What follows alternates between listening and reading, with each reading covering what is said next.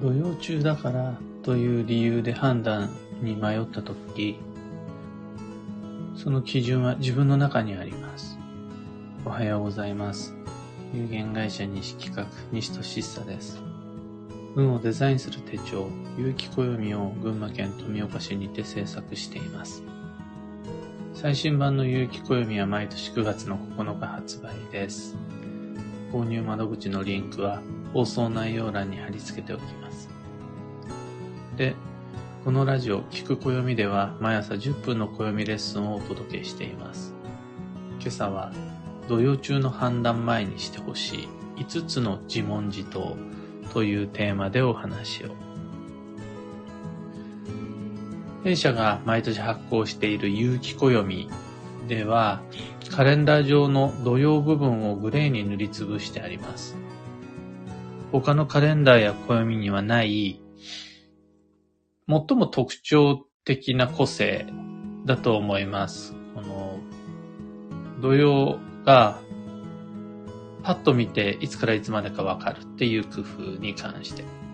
それぐらい土曜を重視しているのが西企画なんですが、その、土曜という啓蒙活動を入社してからだから20年続けてきた甲斐あってか、多くの方に認識してもらえるようになりまして、本当にありがたいです。過ごしやすいです。聞く暦のリスナーの方だけじゃなくて、それこそブログ、ツイッターの SNS とか、講座受講者さんとか、そのご家族まで土曜だねっていうふうに言ってもらえるようになって、この土曜っていう共通認識が広まるのは嬉しいし、めちゃくちゃ仕事がやりやすいです。うん土曜を共有することができる。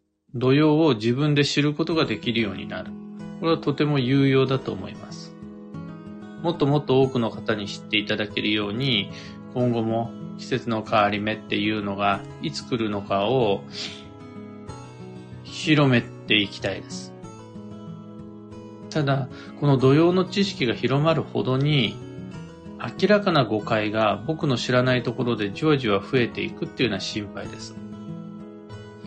せっかくの土曜の知識が悪い、間違った伝染を起こしてしまうのは何としても食い止めたいです。中途半端な知識のままに不安だけをこう撒き散らしていっちゃう。この連鎖が間違った動揺を悪く広めてしまう主な原因だと考えています。土曜は正しく知った方がちゃんと運用することができて、実際現実的に役に立つので、そこの部分っていうのは、まあ、伝える側の僕の役割であるだけじゃなくって、それを受け止め、認識する、知る側の注意事項、リテラシーでもあるんかなと思います。で、これだけは、土曜とワンセットで知ってほしいんですが、土曜っていうのは、ただの季節の変わり目のことなんです。季節の変わり目ですよっていうのが長いから、これを短縮してより簡潔に熟語に置き換えただけなんです。土器が働く季節、土曜です。もう土曜っていうのは、ただの季節の変わり目なので、あらゆる物事が今日になる、運が悪くなるっていうことはありえません。大体のことっていうのは問題なしです。日常的な暮らしの営みが制限されてしまうようなことはまずないです。通常業務に支障をきたすような、そんなあれもやっちゃダメ、これもやっちゃダメ、それもいけないなんていうのはないです。非日常的なことや通常業務外のことであるならば、土曜中の決断実行投資は避けた方が無難です。でも、非日常で通常業務外なんだから、それって滅多にないことでしょう。土曜中にわざわざやる必要がないだけで、大体のことは、いつもより慎重にお願いします。これで対処可能です。要は不安定な時期だから丁寧に過ごしましょう。っていう、この基本さえ忘れなければ、多くの疑問、不安、迷いは自己解決可能です。大体のことは慎重にやれば大丈夫。やんなくていいことはやんなければ大丈夫。どうしようかなって迷った時に、季節の変わり目だから慎重にね。これで解決です。にもかかわらず、土曜のたびに多くの方から似たようなご質問問い合わせっていうのをいただきます。どういうかっていうと、あれはやっても大丈夫。これは大丈夫だよね。これダメなの？みたいな感じです。なんでそうなってしまうのかなっていうと、自分の中では解決しきれない不安から、だ、どうなのこれっていうご質問に至ると思うんですが、その不安って大きく2種類に分けることができます。経験上。一つ目が、多分これは大丈夫だと思ってる。ただ、念のため確認しておきたいんだ。大丈夫ですか？っていうのが一つ目です。安心感を得るために大丈夫だとは思ってるんだけど、一応土曜だし、有機暦開いたらグレーにごっそり塗りつぶしてあるから、まあ念のためっっていう確認で聞いていただける場合です。そういうのって、経験上気にするまでもないことが多いです。心配しなくて大丈夫です。一方で、もう一つの方っていうのは、まあ、立ちが悪いというか、危険です。どういうかっていうと、大丈夫じゃないことは自分でも100も承知、分かってる。でも、誰かに大丈夫って言ってほしいし、占い師に大丈夫っていうその責任、判断の責任を肩代わりしてほしいんだは大丈夫ですよね。というご質問、ご相談です。そういうのはまあ大体案の定問題あることが多いです。ご自身でダメだと思っている通り、ダメなもんはダメです。で、これ、お気づきの方もいるかもしれないですが、問い合わせ前に、相談前に答えは実は自分の中ですでに出てるんです。で、それの確認であるとか、責任転嫁っていうのを他者に求めているっていう感じです。どちらも自分の答えに自信を持って大丈夫なんだから大丈夫です。大丈夫じゃないから案の定大丈夫じゃないです。で、答えを出しちゃえるようなことなんです。まあ、とはいえ、まだまだその自分の中での基準が曖昧だったりとか、土曜を今日初めて知ったばかりであるとか、そうは言うけど、現実には様々なケースバイケースのいろいろな状況っていうのが考えられる中で、そんな大丈夫じゃ、大丈夫か大丈夫じゃないか、自分の判断に身を委ねるのはちょっと心配っていう方、いらっしゃるはずです。わかりますよ、その気持ちは僕も。そんな方には、いろんな想像妄想を膨らませてしまう前に、やってほしいことがあるんです。それが、あの、土曜中の判断前にしてほしい5つの自問自答です。1つ目が、どうしてわざわざそれを土曜中にやるのか。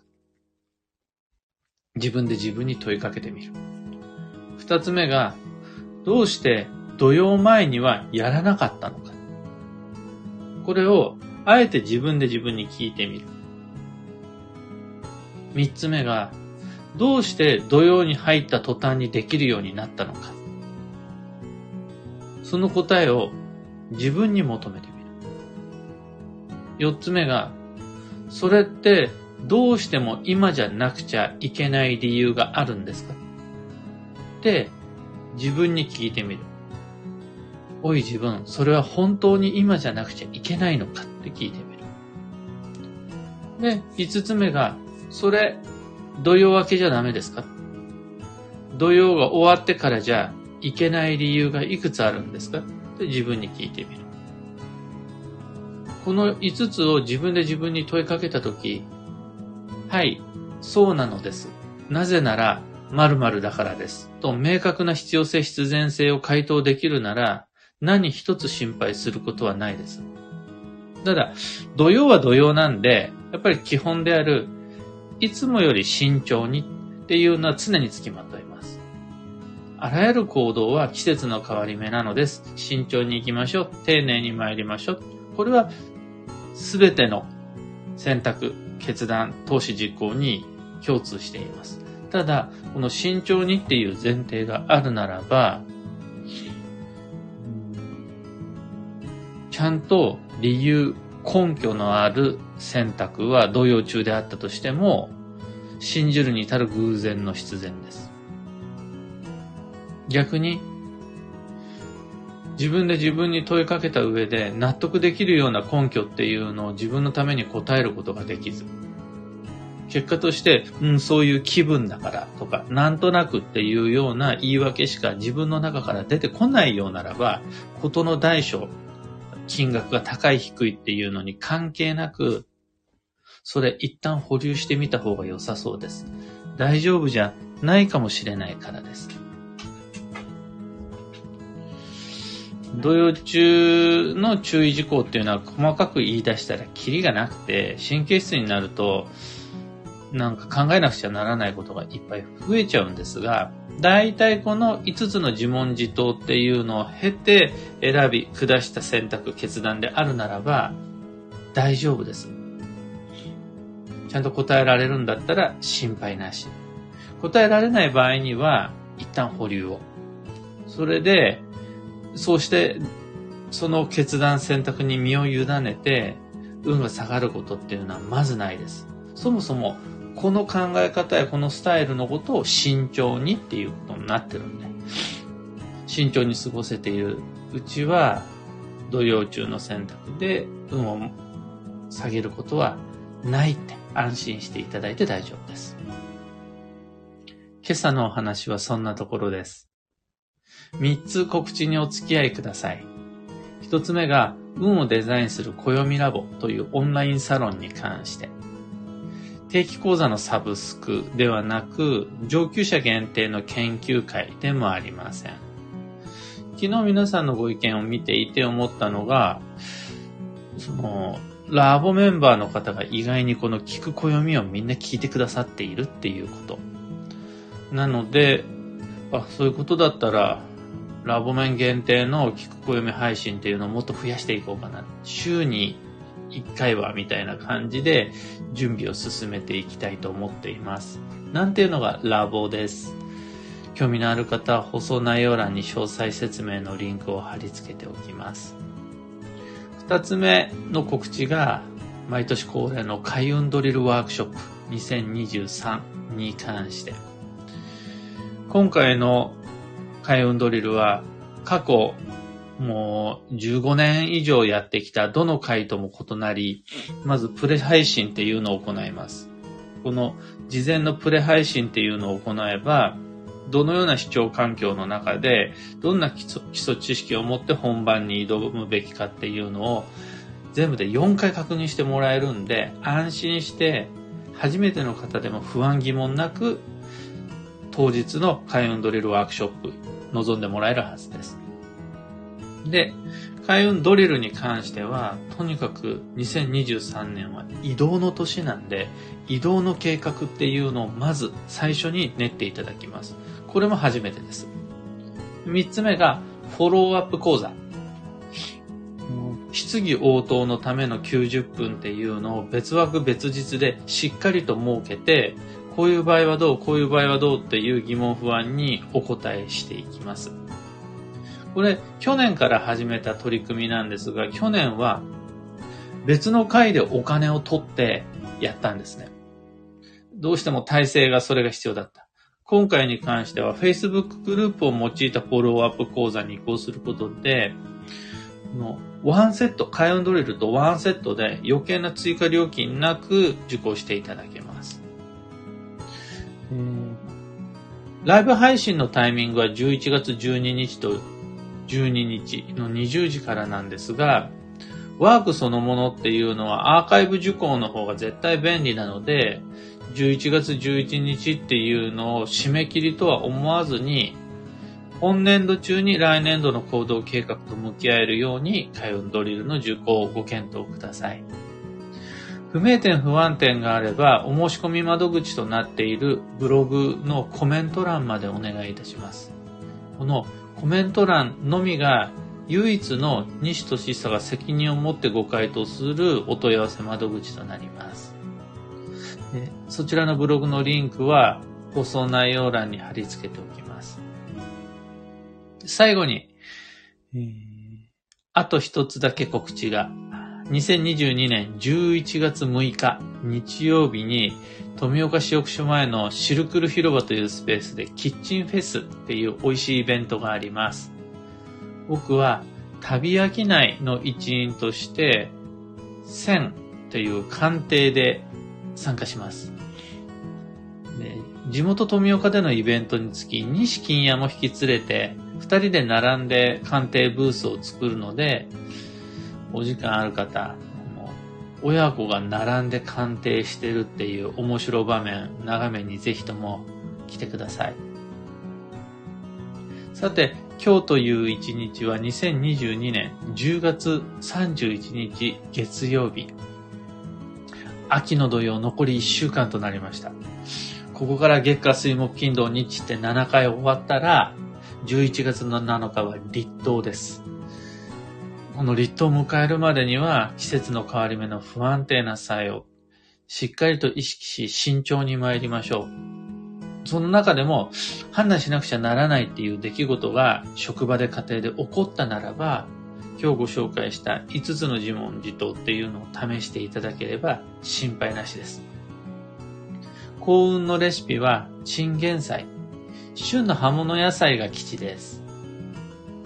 今日のキーワードは偶然。自然な流れに乗るっていうふうにカレンダー、えー、マンスリーカレンダー書いてあると思うんですが、その意味はコミュニケーションを通して起こった成り行き。これが自然の流れです。自分で考えた、自分で単独で過ごしたっていう時じゃなくって、人と会ったり、いろいろなチーム、組織の中で過ごしたりしている。他者との関わり合いの中で起こる自分だけで過ごしている時とは違う流れ。これが自然の流れになりますので、それに従って基地となります。以上、迷った時の目安としてご参考までに。それでは、今日もできることをできるだけ、西企画西俊久でした。いってらっしゃい。N シャンティさん、ミカさん、おはようございます。群馬県富岡市も今日は良い天気です。僕は今日この後、当初の予定通り、土曜保険となる予定に身を委ねようと思っていて、軽井沢までバイクで紅葉を見に行ってみようかなと思います。ゆうさん、もぐこさん、たかさん、おはようございます。ひでみんさん、オペランさん、はなさん、アマガエルさん、おはようございます。そちらも良い天気。すがすがしい土曜の晴れですね。うなぎさん、なかさん、ロミさん、ちななおさん、おはようございます。キュンキュンさん、おはようございます。素敵なことばかりではないかもしれないですが、土曜ならではのミラクルっていうのも、ちゃんと流れ、マイペースを維持していくことで、いっぱい起こってくる頃合いなので、うん、早く始める。その代わり速度を落とす。っていうことを意識して慎重に参りましょう。というわけで、今日もマイペースに運をデザインして参ります。行って参ります。